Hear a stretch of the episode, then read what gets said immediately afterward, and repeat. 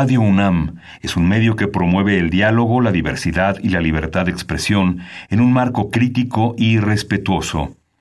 Los comentarios expresados a lo largo de su programación reflejan la opinión de quien los emite, mas no de la radiodifusora. Intermedios. Medios. Los medios son más que el cuarto poder. Los medios son más que el cuarto poder. Intermedios, con Tania Rodríguez y Juan Manuel Valero. Tania Rodríguez y Juan Manuel Valero. Intermedios. Fábrica inigualable de héroes y villanos. Intermedios.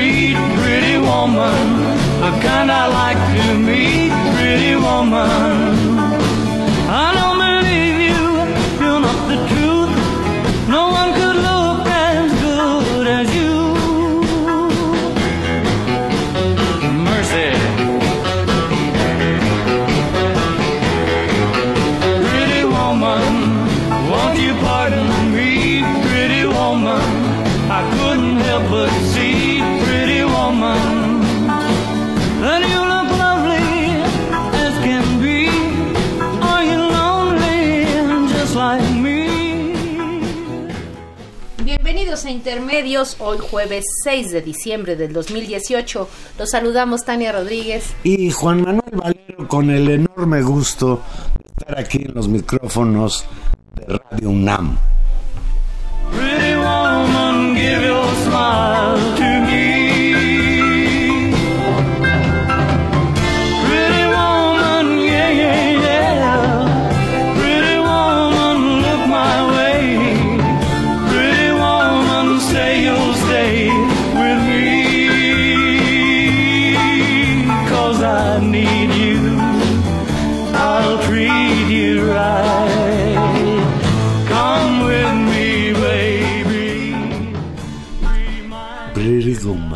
Preciosa canción, ¿no? Que estamos escuchando. legendario rockero tejano Roy Kenton Overson. Pues bueno, es famosísimo él y famosísima esta rola incluso por la película que ella no. Sí, se reactualizó, ¿no? En la en la película y bueno, sí, fantástica. entrañable, entrañable escuchar a este hombre años que, que nació en 1936 y se murió un día como hoy, 6 de diciembre, pero de 1988. Pues Valero, este es el primer programa de intermedios de la cuarta transformación, Valero. ¿Qué te parece eso? Llegó diciembre y Andrés Manuel López Obrador tomó posesión como presidente de México. Pues la crónica de un día especial, verdaderamente, Tania, el sábado pasado, primero de diciembre a las nueve de la mañana, con cuatro minutos, con un quórum de 448 de los 500 diputados y 110 de los 128 senadores, no sé por qué son, faltaron hasta ese día, se inició la sesión del Congreso General. Con mucha dificultad, el presidente de la mesa directiva, Porfirio Muñoz Ledo, se hacía entender. Los partidos políticos emitieron sus respectivas posturas en torno al futuro gobierno y dos horas después comenzó la transmisión del poder presidencial. En dos minutos Andrés Manuel López Obrador se convirtió en el nuevo mandatario, se comprometió con el juramento al que lo obliga la Constitución y al cual introdujo el concepto de democracia dijo textualmente, Honorable Congreso de la Unión, Pueblo de México, protesto guardar y hacer guardar la Constitución Política de los Estados Unidos Mexicanos y las leyes que de ella emanen, y desempeñar leal y patrióticamente el cargo de Presidente de la República que el pueblo me ha conferido de manera democrática, esto que tú señalas, mirando en todo por el bien y la prosperidad de la Unión y si así no lo hiciere, que la nación me lo demande. Un agregado de, caracterización de la manera en que le fue conferido el mandato demarcando este carácter democrático, en buena medida por convertirse pues en el presidente más votado de la historia, Valero, en una elección pues impresionante que le ha dado un mandato político enorme y un respaldo popular pues gigantesco. De inmediato, Enrique Peña Nieto, instalado en el costado izquierdo de la presidencia de la Cámara, se despojó de la bandera presidencial, se le entregó a Porfirio Muñoz Ledo, quien se la pasó al presidente de la República, López Obrador, se la llevó al pecho y asistido por un cadete del heroico colegio militar, se la ajustó, extendió los brazos agradecido y los cientos de asistentes le respondieron con aplausos y ovaciones. Se escuchó en el recinto de San Lázaro, presidente, presidente, presidente, es un honor estar con Obrador. Después de esto, Juan Manuel ofreció su primer mensaje como presidente de la República ante el Congreso, un largo mensaje. Eh, poco usual, no lo habíamos visto porque habían sido las sesiones pues de recambio de poderes, tal vez desde la de Fox, las otras dos habían sido mucho más tensas, muy duras en términos bueno, de incluso la de Calderón casi escondidas. No, la de Calderón pues llegó a, fue una cosa eh, terrible, ¿no? Eh, a golpes, tomando la tribuna de una manera espantosa, pues esto fue absolutamente distinto. El nuevo presidente trazó las líneas generales, habló en primera, en primera instancia de garantizar la seguridad de las inversiones nacionales y extranjeras. Un largo relato incluso empezó con un discurso, no sé si lo viste así, Juan Manuel, como muy técnico, muy sobrio al principio. Después el discurso se fue como calentando, pero entró en, en, esta, en esta materia económica clarificando también en primera instancia las características del modelo neoliberal que había lastimado al país en los últimos 30 años. López Obrador fue tajante al señalar que su gobierno pone fin a este modelo neoliberal y señalar que había sido un desastre y una calamidad para México esta historia de más de 30 años. Junto a él, Porfirio Muñoz Ledo, presidente de la mesa directiva de la Cámara de Diputados, y el exmandatario Enrique Peña Nieto fueron mudos testigos de un discurso que duró un poco más de una hora. Y te voy a decir algo, es decir, Porfirio Muñoz Ledo, pues finalmente eras un, un actor político que ha estado o estuvo en todos estos años del lado de López Obrador y puede haberse sentido cómodo. Lo que era incomprensible y en ciertos momentos muy pues hasta como de pena ajena era la presencia de López de, de, Peña Nieto al lado de López Obrador que primera instancia, y hay que decirlo, le dedicó unas palabras nuevamente muy amables de agradecimiento y reconocimiento. Dos de amabilidad y una hora. No, de una cosa brutal. En que lo golpeó sin decir su nombre obviamente. Y, y, esta, esta persona, ¿no? el expresidente Peña Nieto, simplemente miraba como al vacío y en algunas ocasiones, Juan Manuel, cuando se habló de la casa, cuando se hablaba de Pemex, cuando se habló de la reforma educativa, cuando se habló del aumento de las gasolinas, bajaba la vista y era realmente muy pues, sí. pues muy lastimoso. Y bueno pues también se lo buscó digamos. Pero muy impresionante que en el formato y en el yo del evento se haya ahí no yo si hubiera sido Peña Nieto. Yo vine a dejarle la banda y ya me voy. Sí la verdad y es lo que, que, fue incluso también muy sorprendente es que la bancada priista de senadores y diputados muy calladita Calladitos. muy calladita Dijo López Obrador, no tengo derecho a fallar, acepto el reto, dijo al asumir la presidencia, téngame paciencia, recibo un país en quiebra. En definitiva, la separación del poder, es definitiva la separación del poder político del económico, no habrá regresión. Durante el largo discurso del nuevo presidente, como lo dice bien Tania, Peña tuvo que soportar estoico las referencias a su administración. Era patética la cara del, del expresidente durante el discurso de López Obrador. Cada frase era como una bofetada. López Obrador afirmó que durante 36 años de neoliberalismo predominó la más inmunda corrupción pública y privada. Leo textual, Nada ha dañado más a México que la deshonestidad de los gobernantes y de la pequeña minoría que ha lucrado con el influyentismo. Ahí hay un elemento muy interesante que incluso pues dará pie yo creo que a muchos debates y que es tal vez una cuestión de fondo. Uno es esta idea que ha puesto en el centro de la distancia entre separación de poder político y poder económico como un rasgo sustantivo de lo que él llama la cuarta transformación.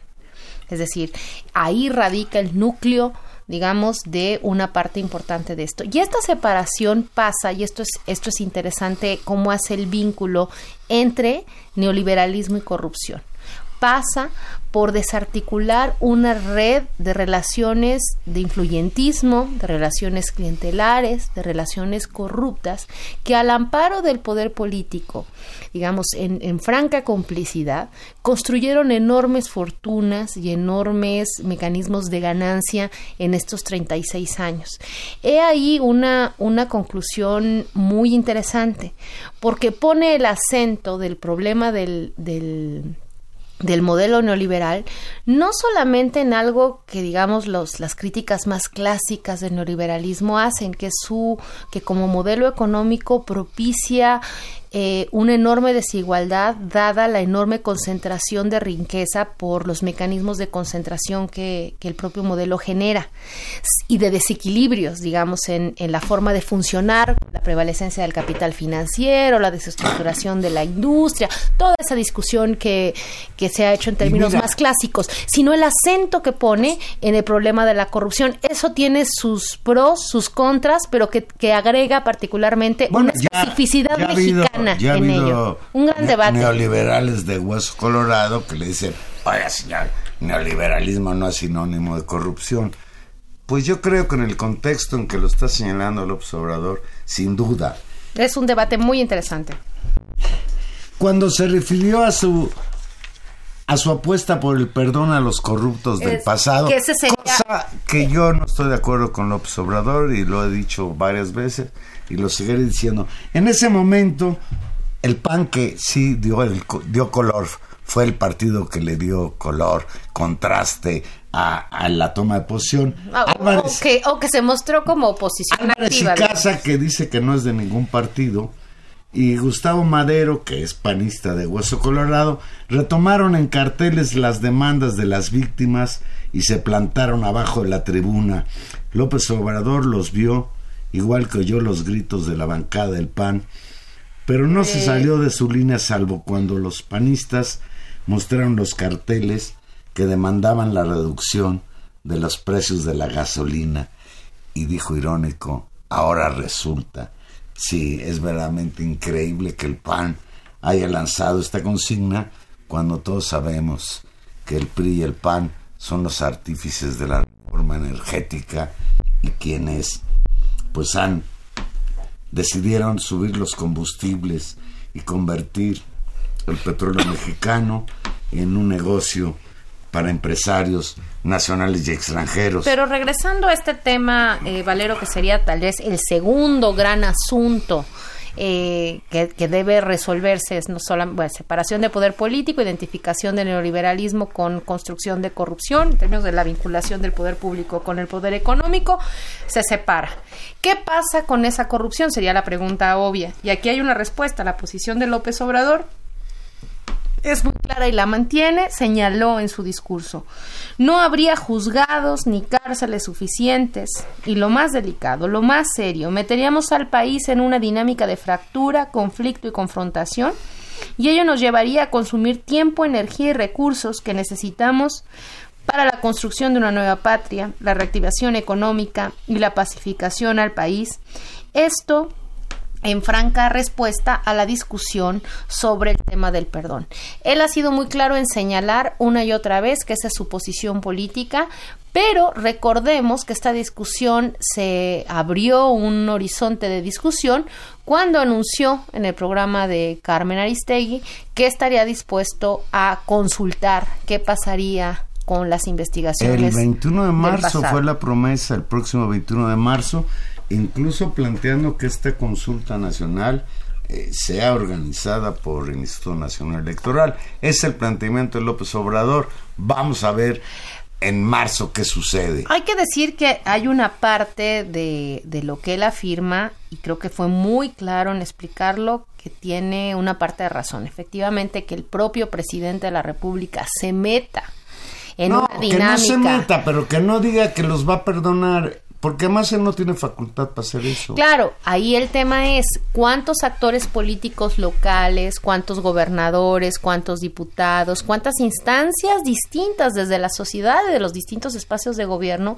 van a asumir y van a darse a la tarea de limpiar la casa de presentar las denuncias, de darle seguimiento y de atenderlo. Eso es algo que también corresponde a la responsabilidad, creo yo, de la sociedad, de los partidos, de las organizaciones civiles y pues de las instancias de justicia, obviamente. Pues cuando López Obrador se refirió al perdón, los que reaccionaron fueron los panistas que interrumpieron el discurso de López Obrador y contaron de 1 a 43 en referencia a los muchachos desaparecidos de Ayotzinapa. Extrañísimo, ¿no? Porque no habían sido realmente... Pero ahí, pero ahí sí respondió López Obrador. Le tuvieron que aplaudir cuando, cuando reiteró que este mismo día se instalaría la comisión que se encargará de investigar ese doloroso tema y el lunes pasado, dos días después de que tomó posesión, Andrés Manuel López Obrador firmó en Palacio Nacional el decreto por el que se crea una comisión especial que investigará el caso de los 43 estudiantes de Ayotzinapa. Por cierto, en ese acto donde se firmó la creación de esta comisión especial estaban los familiares, los papás de los muchachos desaparecidos. Sí, este, este es un elemento central y veremos justamente por su importancia política, tanto en el discurso, tanto por la historia y lo que representa en términos de la impunidad en este país y de la violencia de Estado y de articulación con el crimen organizado, como también pues por, por la prenda que pone por delante, si realmente casi que fue el primer acto de gobierno formal que hizo. Entonces el destino de la investigación y de esa comisión pues será muy importante como resultado del ejercicio de gobierno y de marcar una diferencia. Será muy importante la gestión, recordemos que ahí está nombrado encargado particularmente Alejandro Encinas para esa tarea y será sustantivo que los familiares y la compleja red de actores sociales que están en esa historia pues acompañen y estén conformes con lo que esa investigación diga. Eh, será muy importante la opinión internacional. Recordemos que ahí hay muchos actores involucrados. Es un caso muy difícil que toca fibras muy sensibles porque ahí también está la sombra pues efectivamente de la coalición de las autoridades de todos los niveles de gobierno en la desaparición de los muchachos. Yo escuché, no escucho su noticiario, pero sí de repente los videos que sube a, a Twitter el señor, este, ¿cómo se llama? Ciro Gómez Leiva, y decía Ciro Gómez Leiva que era perverso por parte de López Obrador prometerle a los eh, padres de los muchachos de Ayotzinapa la esperanza de que estén vivos. Yo creo que no hay ninguna promesa en ese sentido. Yo creo que el planteamiento de investigar a fondo qué pasó con esos muchachos en Iguala en aquella noche terrible tiene que ver con la justicia, tiene que ver con el derecho que los papás tienen de saber dónde están sus hijos, quién los asesinó, quién fue el autor intelectual de ese crimen atroz. No, es, es un caso complicadísimo ojalá, eh, ojalá haya la, la, capacidad de resolverlo. Será, será muy importante que pase en los próximos meses. Fue, fue simpático cuando los panistas enderezaron su, sus proclamas en contra de Maduro, cuando, cuando López Obrador leía los nombres de los invitados. Y sí, leyó el nombre de Maduro, pero Maduro no estaba ni siquiera en San Lázaro. Ahora sí que Maduro nomás llegó a comer a Palacio Nacional parafraseando a Fox. Bueno, ya que estás hablando de los invitados especiales, se destacó la presencia de Carlos Slim, estaba Miguel Alemán Velasco, estaba Carlos Hank, Miguel Alemán eh, incluso Fernando el Toro eh, Valenzuela y por supuesto pues los invitados es empresario el gordo Valenzuela. El gordo Valenzuela es un héroe nacional que convirtió el béisbol en una pasión en este país estaba... y, emocionó a los Dodgers de Nueva York. Por supuedo destacar de, Los Ángeles que de Nueva sí vale. Qué barbaridad Acabas de confundir a las chivas. Ya, ya había, yo ya sabía que, eran medio cuates. sí, ya habíamos visto alguna foto en la campaña, ¿no? Y la otra cosa, Juan Manuel, de destacarse, pues la presencia enorme de la delegación norteamericana, lo cual habla de la importancia de la relación. Y creo que también el otro signo político es que inmediatamente al día siguiente Marcelo Ebrard estaba en Washington despachando la enorme agenda de temas que hay que negociar con los vecinos del norte, muchísima gentileza eh, en el trato mutuo del gobierno norteamericano y del gobierno del nuevo gobierno en términos de, deferencia. Ya Vino, ya veremos sí, se va a poner el idilio Trump durísimo. Y por otro lado muy cuidadosos en tener este flanco de protección, digamos, con el gobierno norteamericano y de buena vecindad y también reconocer la presencia, digamos, de eh, actores políticos de la izquierda latinoamericana que vinieron, incluido Maduro, que tuvieron, digamos, su momento de reconocimiento. la ausencia del presidente de Uruguay y me hubiera gustado que hubiera estado ahí en la tribuna como invitado especial el expresidente Mujica pues yo creo que él es tan tipazo que ya no va a ningún lado, Para ¿no? el presidente actual es raro, ¿no? Este Tabaré. Sí, pero creo que no sé a quién mandaron. Bueno, pero no hubo gran anuncio de eso. Evo Morales, Maduro. Ah, Evo Morales, ahí estaba mi, eh, querido Evo. Incluso la representación cubana y incluso podemos contar en ese paquete a Silvio Rodríguez. Como representante de este núcleo de izquierda latinoamericana. Valenzuela se colaron. Vamos a hacer una pequeña pausa y aquí regresamos. Recuerden que estamos en vivo y usted se puede comunicar con nosotros al 55 36 8989.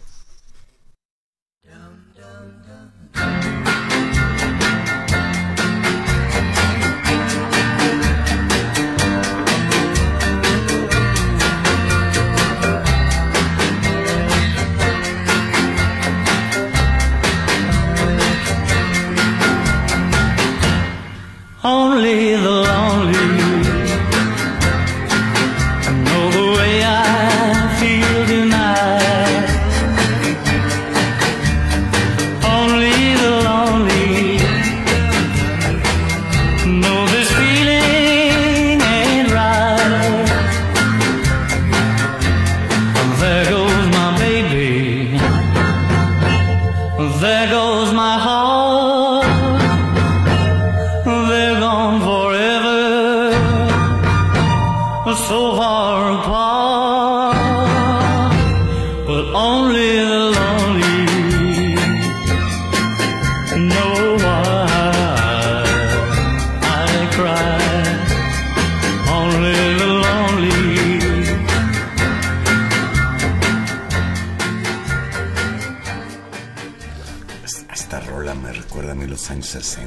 Ay, Valero, eras un muchachón.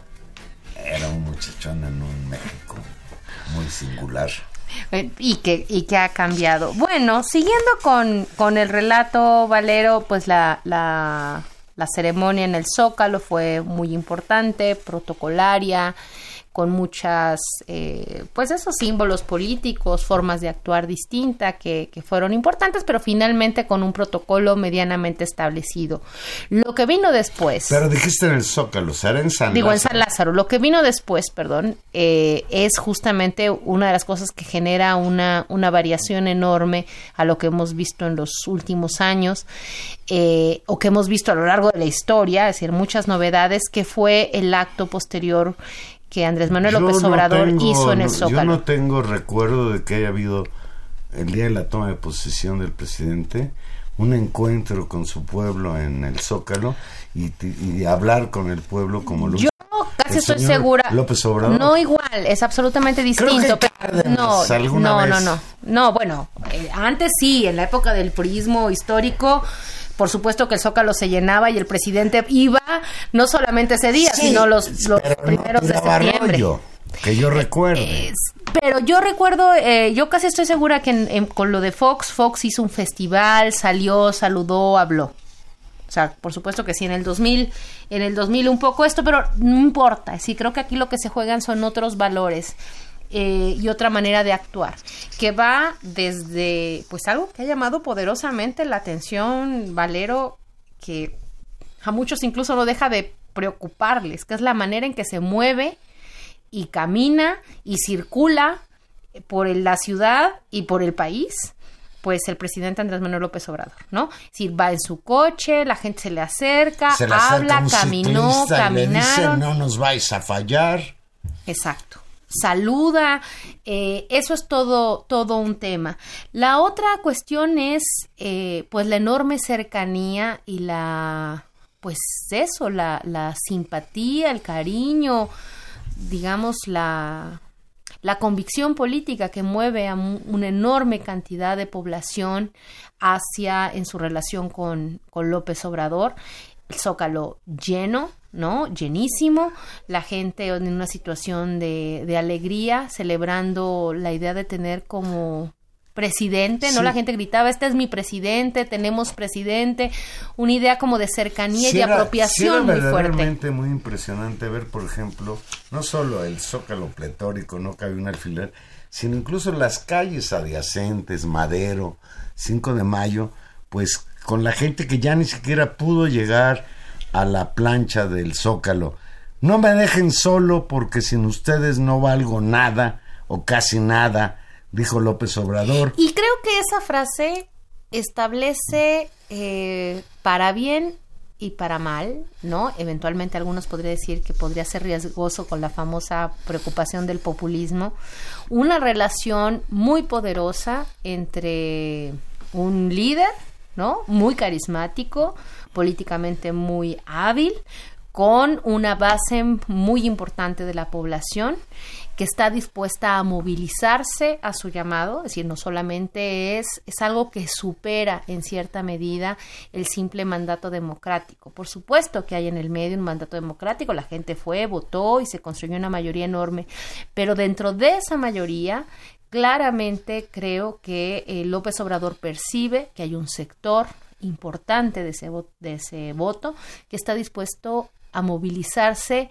y que él, para él es sustantivo ese apoyo popular para poder realizar los cambios que quiere y fundamentalmente para garantizar y tener la fuerza, y lo dijo explícitamente en algún momento, para garantizar esto que había señalado en, en el Congreso, la separación del poder económico y el poder político. Esta idea de no me pueden doblegar estos, estos grandes intereses porque yo me sostengo en ustedes y por eso no pueden hacer conmigo lo que sea. Eso es una dinámica política que sí cambia absolutamente el escenario político de los últimos 36 años o más en la historia de este país. Pues al filo de las 5 de la tarde inició un discurso que duró alrededor de 96 minutos casi el doble del de la mañana. Sí, ese sí estuvo larguísimo. Expuso 100 puntos de su plan de gobierno que comprende las áreas económicas, sociales y de seguridad. Leo textual, empecemos a construir la justicia y la felicidad que el pueblo merece. López Obrador hizo un diagnóstico muy grave de la situación del país. Nos están entregando un país en quiebra, sobre todo en las industrias petrolera y eléctrica. Durante hora y media, uno a uno expuso el programa de 100 puntos, destacó el anuncio del inicio esa misma noche de un proceso de amnistía para liberar a los presos políticos o víctimas de represalias de caciques, funcionarios o gobernantes del antiguo régimen autoritario. Y casi al final, Juan Manuel justamente dijo esta, esta frase que, creo que también es de las más importantes de, del día. Dijo, sin ustedes, y esto lo digo con todo respeto, hablando en el terreno político, los conservadores me avasallarían fácilmente, pero con ustedes me hacen lo que el viento a Juárez. Les pido apoyo, porque reiteró el compromiso de no, porque reitero el compromiso de no fallarles, primero muerto que traicionarles. ¿No? Ahí es, ahí hay una, una, una nueva dinámica. A sus promesas de campaña, pues incluso usó esa expresión vieja y conocida por nosotros, Me canso ganso.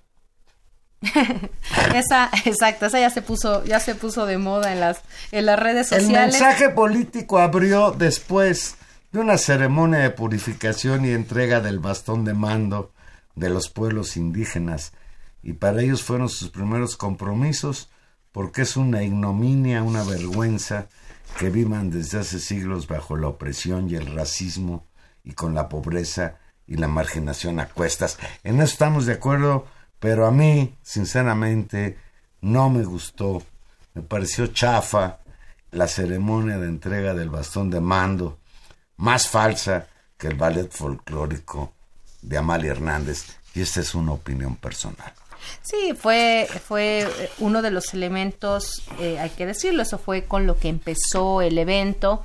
Eh, duró bastante tiempo y fue pues claramente una novedad eh, en términos políticos esa escala. Durante muchos años, y ha habido ya varios artículos de antropólogos que se han dedicado a estudiar, e historiadores, esta cuestión de, de la relación entre bastones de mando y política, de la relación histórica de los pueblos indígenas con el gobierno y con el Estado, eh, pues ha habido muchas formas de entregar bastones de mando y ha habido muchos bastones de mando y ha habido pues esta invención de una, de una tradición, como diría Husband. Eh, creo que lo, para mí lo más, digamos, para mí lo más importante ahí creo que son dos cosas, o lo más, lo más importante, lo que más llama la atención y que podría ser criticable o cuestionable o simplemente como, como un punto a discusión. Uno es esta dimensión de alguna manera laica de la vida política que más allá un estado laico. que más allá de las de las separación entre la iglesia y el estado proclamó Benito Juárez. Claro pero es de las iglesias de la lógica de la espiritualidad y de las creencias en, en general. Eso podría ser muy discutible pero creo que es un elemento desde el cual analizar no, y, te voy a decir una cosa, mi opinión es una opinión muy personal. Yo estuve ahí presente y yo veía a la gente fascinada con el acto, incluso cuando él este brujo, no sé qué era, les pedía que movieran las manos a la derecha y lo hacían. Es decir, ahí sí, pues son son creencias, símbolos, creencias que hay que respetar, pero yo creo que el representante de 120 millones de mexicanos tiene que mantener una línea de respeto a todas las creencias religiosas pero no participar en esos actos, pues, pero esa es mi opinión. Claro, por eso creo que ese es un ángulo que es importante ponerlo en el centro, porque hemos defendido mucho, mucho trabajo le costó a este país el tema de la laicidad y el mismo Andrés Manuel ha sido siempre insistente en eso por su pasado Juárez. Esa es una. La otra, que me parece más importante aún que esta, es el papel político de los pueblos indígenas. Eh, por supuesto que no hay una sola representación de los pueblos indígenas porque no son un núcleo homogéneo, ni igual eh, y diferenciado en términos políticos. una reducción. Hablar de las comunidades de Oaxaca que las de Chiapas. Eh, efectivamente, no solamente en su o las de Nayarit. Claro, pero no solamente en su diversidad cultural, sino también en sus posicionamientos políticos y en sus formas de estrategia de relación con el poder. Entonces no hay una sola representación. Dicho de otra manera, no hay un solo bastón de mando, ni hay un único bastón de mando que pueda tener la representación indígena. Ese es un tú. Es importante esto sí, pero diría el gran ausente ahí. Y, y el gran ausente, y en este país más allá de la posición que podamos tener con su propia estrategia política y su discurso. Hablar de los pueblos indígenas es hablar de algunas de las reivindicaciones del ZLN y es hablar no, y es hablar no no no déjame terminar no no. Ahora Galeano ha sido un traidor a la lucha del pueblo de México no, y yo creo que no hace falta. No no hace ninguna falta su presencia ni mucho yo no estoy diciendo pero esa es también una reducción. Yo no estoy hablando de el subcomandante insurgentes Marcos o Galeano, como sea que se llame ahora.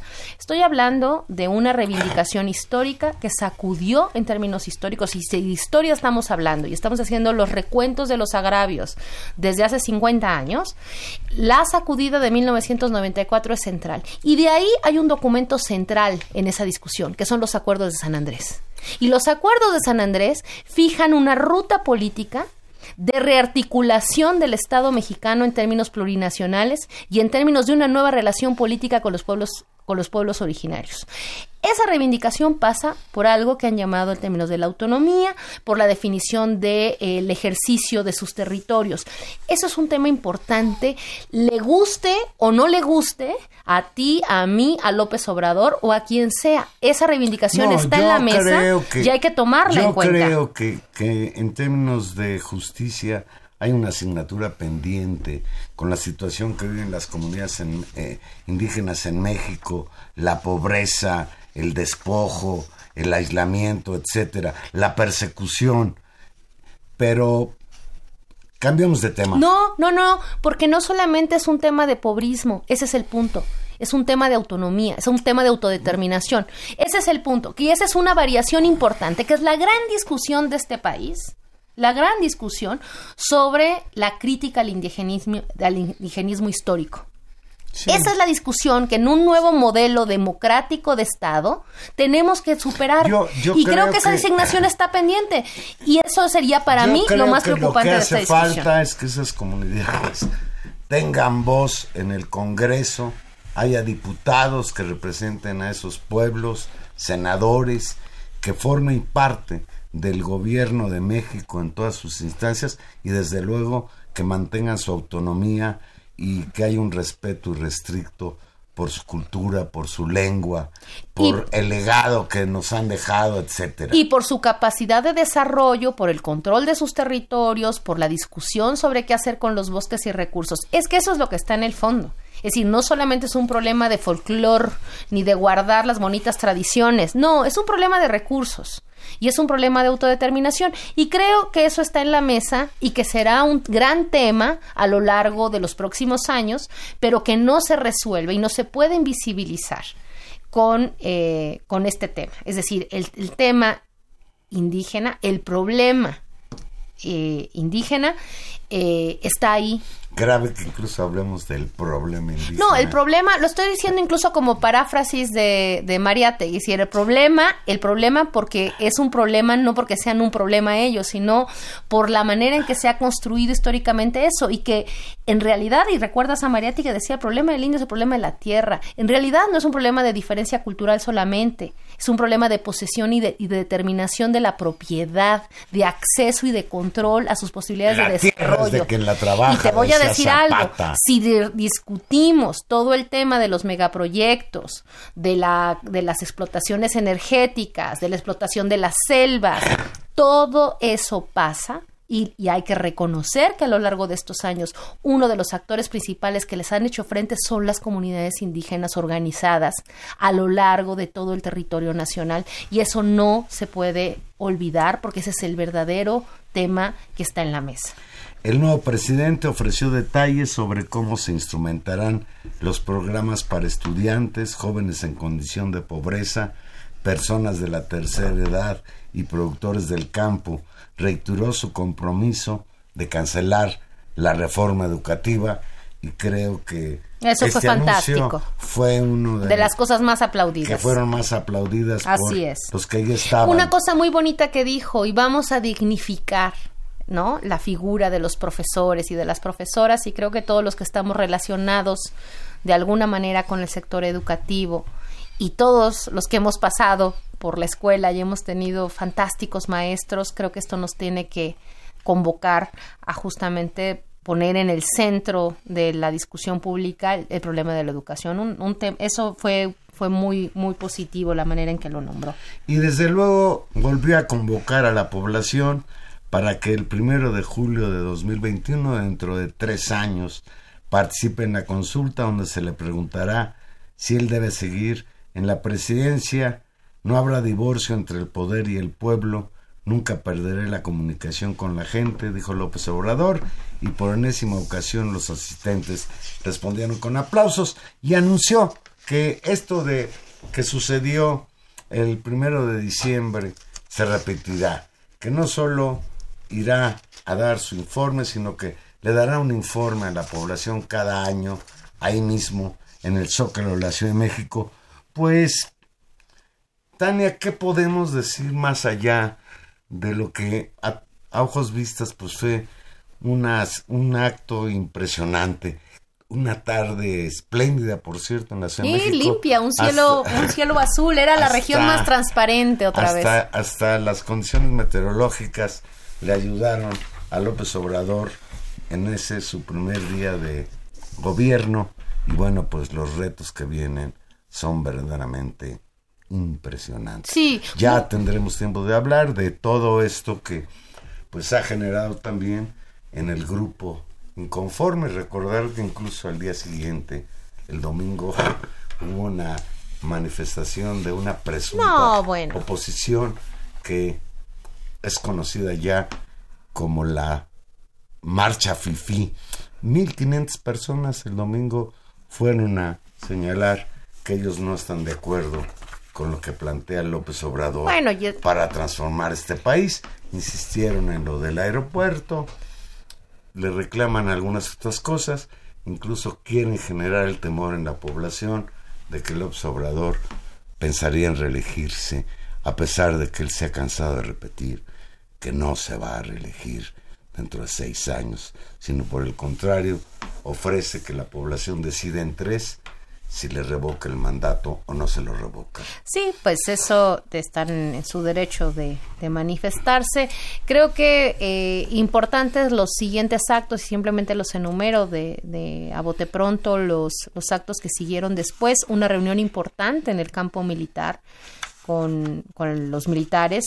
Eh, ¡Ay, qué impresionó! Exacto, en la cual reitera su papel de comandante, comandante supremo, de las Fuerzas Armadas. Se oye medio raro eso. No, pues se oye muy impresionante y, y creo que está apostando realmente a ejercer de comandante supremo, a llamarlos a cuentas de manera permanente en la reunión de seguridad, en los gabinetes de seguridad y la enorme apuesta de no moverse con respecto a la Guardia Nacional, vuelve a señalar y trata de hacer una jugada que me parece muy interesante, de desmarcar al ejército justamente en esta, en esta demarcación que él hace entre poder económico y, y poder político, de ponerlo del lado del poder político y de asociarlos al poder popular, de reconocer que este no es un ejército fifi, digamos, que no es oligarca, que no está asociado con los intereses económicos.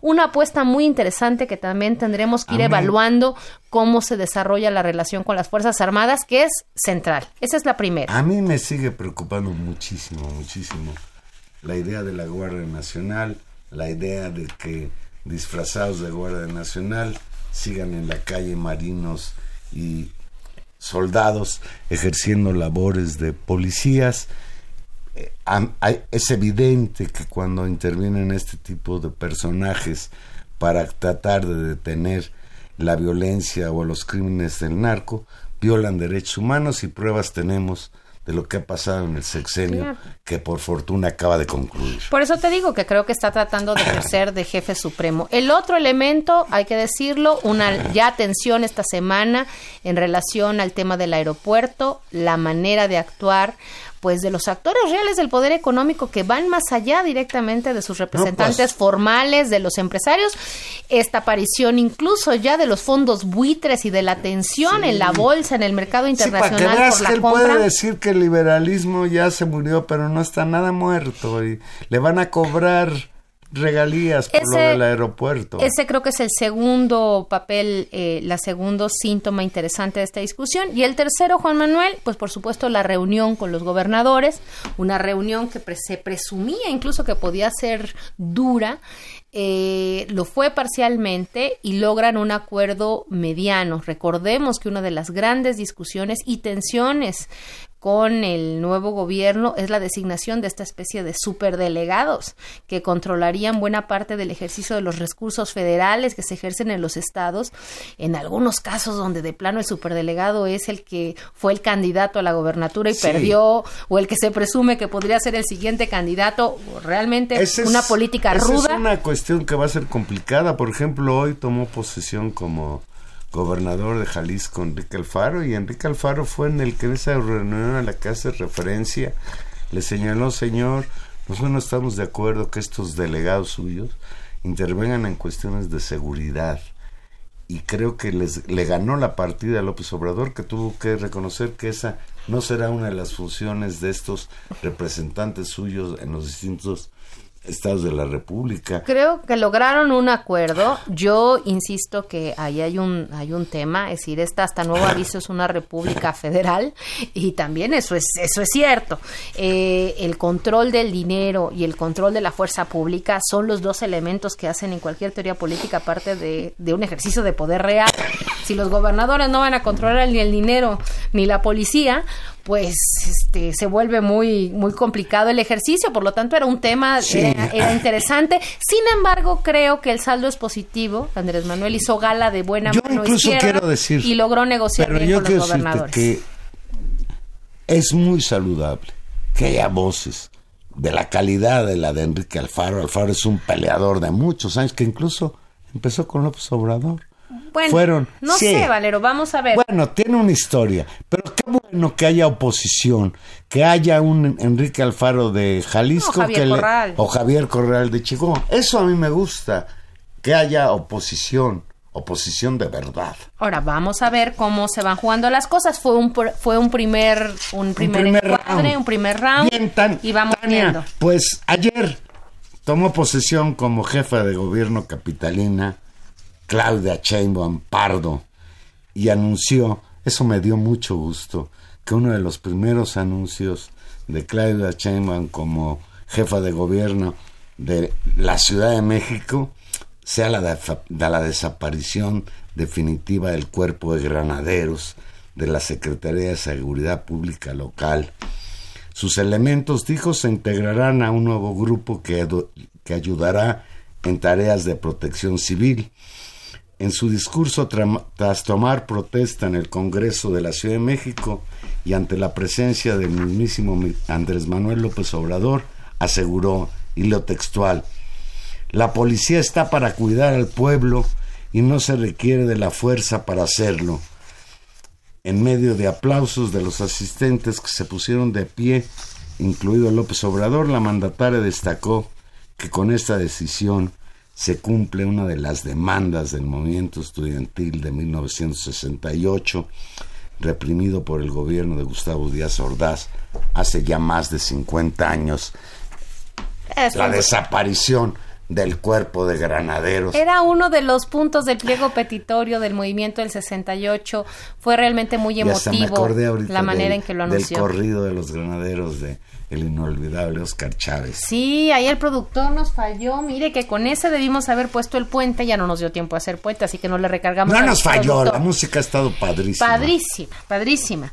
Eh, pero sí, un, gran momento. Claudia Sheinbaum informó también un largo, largo programa de trabajo anunciando decisiones que se empiezan a implementar, aumentos al, al presupuesto de cultura, nuevas leyes de movilidad, quitar las fotomultas apoyar en uno de los momentos también tal vez más emotivos, apoyar con fondos públicos y tratar de quitar los fondos bancarios a los a los damnificados del pasado sismo, un momento realmente también muy importante, una de las demandas fuertes de los de los afectados por los sismos en esta ciudad, materias de seguridad de riesgos, eh, políticas de atención a la seguridad pública, eh, una vigilancia permanente con respecto al uso del agua, eh, un programa vasto para la Ciudad de México en el que también se comprometió, pues como mujer, como la primera mujer electa, que yo creo que a todas nos da muchísimo gusto. Eh, a todas y a todos. Bueno, pero a todas nos da todavía más. Eh, la defensa irrestricta a las libertades de género, a las libertades sexuales, a la despenalización del aborto y mantener esta ciudad como una ciudad de libertades, pues muy bien por, por Claudia Sheinbaum. Pues no todo es miel sobre hojuelas para López Obrador. Se acaba de crear, o eso dicen, el frente opositor al gobierno de Andrés Manuel López Obrador, que está integrado por el PRI, el PAN, el PRD y Movimiento Ciudadano. Se acaba de crear, pero si ya habían funcionado como frente anti-AMLO toda la vida. Bueno, o sea, ellos ya tienen pues, experiencia. ahora ratificaron su creación y tuvieron ya un primer logro, presentar una acción de inconstitucionalidad para que se mantengan los millonarios sueldos de los integrantes del Poder Judicial. Ah, no, bueno. Suena verdaderamente increíble. No, bueno. Que el primer acto de oposición concertado en el Senado de la República a propuesta del PRI por el PAN, el PRD y no ciudadano sea defender los sueldos millonarios de los integrantes del Poder Judicial. El nuevo frente opositor, cuyo promotor es el presidente del PAN, el señor Marco Cortés, detalló que el objetivo es formar en las cámaras de senadores y diputados el número mágico para presentar recursos contra decisiones de López Obrador, Morena y sus aliados. Leo textual. Estamos en la búsqueda de construir un número mágico en la Cámara de Senadores, que es de 43 legisladores, que serán importantes para evitar reformas constitucionales que vulneren los poderes, los equilibrios, los contrapesos, los órganos de control.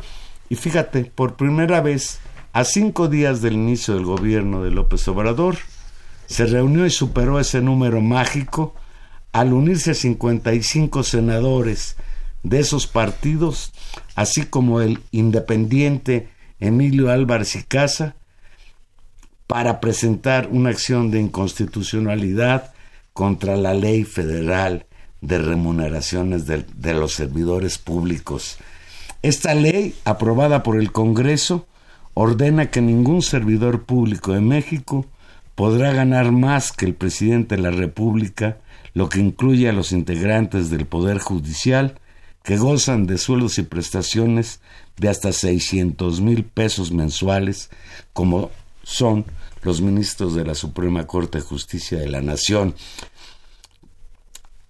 Leo textual.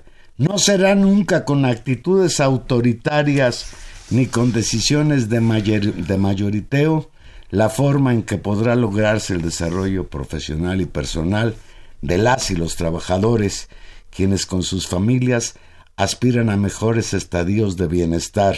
Esto lo argumentó el Partido Revolucionario Institucional en el Senado. Esta primera acción de inconstitucional será resuelta por los ministros de la Suprema Corte de Justicia de la Nación, quienes han defendido sus millonarios salarios y prestaciones y que incluso ya se ampararon ante tribunales internacionales. Qué curioso. Los senadores del PRI, el PAN, el PRD y Ciudadana meten una controversia constitucional defendiendo los altos salarios de los jueces y quienes van a analizar el caso la Suprema Corte de Justicia de la Nación, los directamente afectados por la propuesta de López Obrador de bajarles el salario. Me parece perversa a todas luces esta propuesta inicial este llamado frente opositor. Pues los pinta de, cuerpo entero en términos de, de, organizarse en función de la defensa del dinero.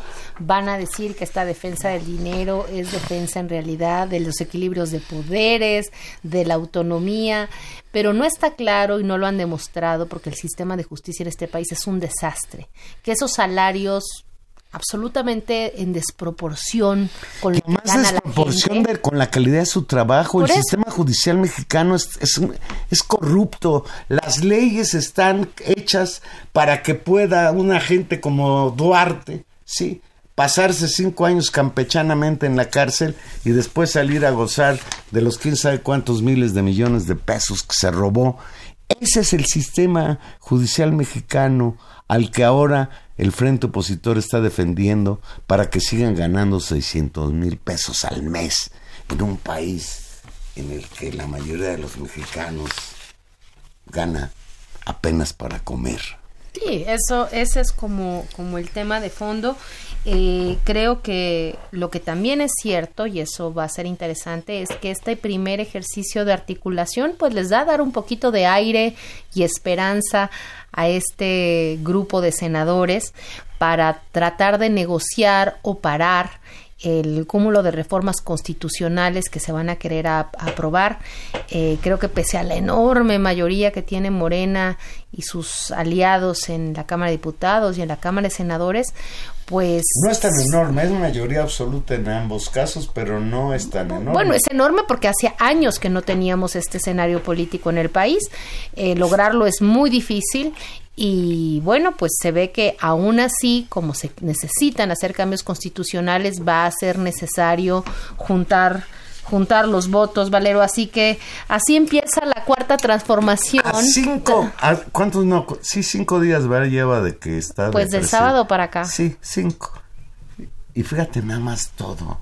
O sea, como que la información se propaga en, en todas direcciones, quedan muchísimas cosas que analizar pero bueno, por lo pronto, pues esta es una probadita de lo que es ya el nuevo gobierno que ganó el pasado primero de julio las elecciones con 30 millones de votos y que hoy intenta transformar este país, combatir a la corrupción, combatir a la pobreza y combatir a la seguridad, combatir la violencia, perdón, en favor de la seguridad y el bienestar de los mexicanos, Ojalá lo logre, creo.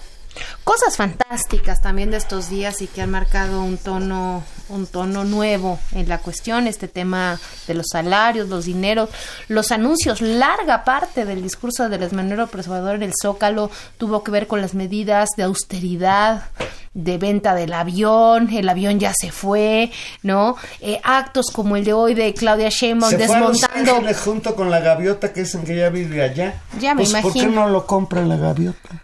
Pues con lo que se con lo que, se, con lo que ganó en Televisa. Este otra cosa maravillosa. La gente puede ir a los eso, a, eso iba. Eso es eso una cosa. Vamos, Valero. ¿Ya fuiste? No, no he ido. Yo si me tardé, si me tardé algunos años en conocer por dentro Palacio Nacional.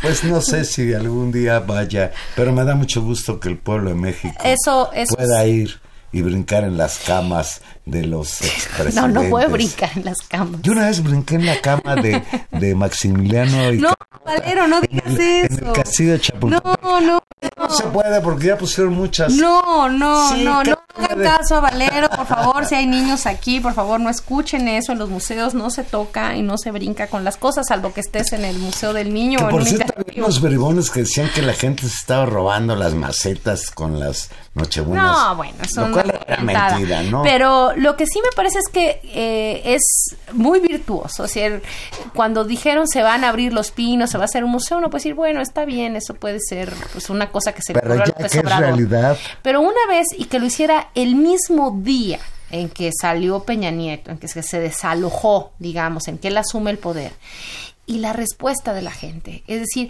ahí hay algo simbólico, si la, la, incluso te diré como algo hasta de curiosidad por ir a ver cómo vivían, por asomarse a un lugar que estaba cerrado, por el que siempre se, se hemos oído y que no se puede pasar. ¿Quién, va a administrar los pinos? La Secretaría de Cultura. del gobierno federal, Así es. O sea, no, no, no el gobierno. No, Alejandra Fausto es la que se encargó de abrirlo. Ah, pues, Hay que reconocerle muy bien que el antiguo trenecito de Chapultepec lo pongan ahí en los pinos para ir a dar la vuelta. no, bueno, dicen que, es enorme. no, sí, no, no, eh, yo creo que hay que hay que ir y la gente en la ciudad. el lujo con el que vivían estos señores. no, es realmente muy emocionante. Pues ya nos vamos, tan ahí. Pues esperamos ahora en, en la inmediatez.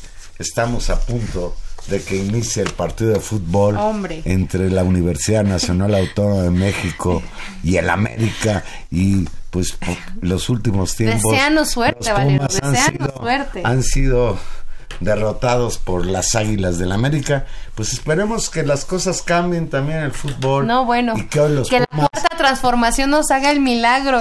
Que hoy los Pumas de la UNAM le meta nada más cuatro goles a cero al América. Vamos. Estuvimos con ustedes en los controles Gerardo Zurrosa, en la producción Gilberto Díaz Fernández y en los micrófonos. Tania Rodríguez, escúchenos el próximo jueves a las 8 de la noche. Aquí vamos a estar en Intermedios. Que tengan ustedes una muy, muy bonita noche.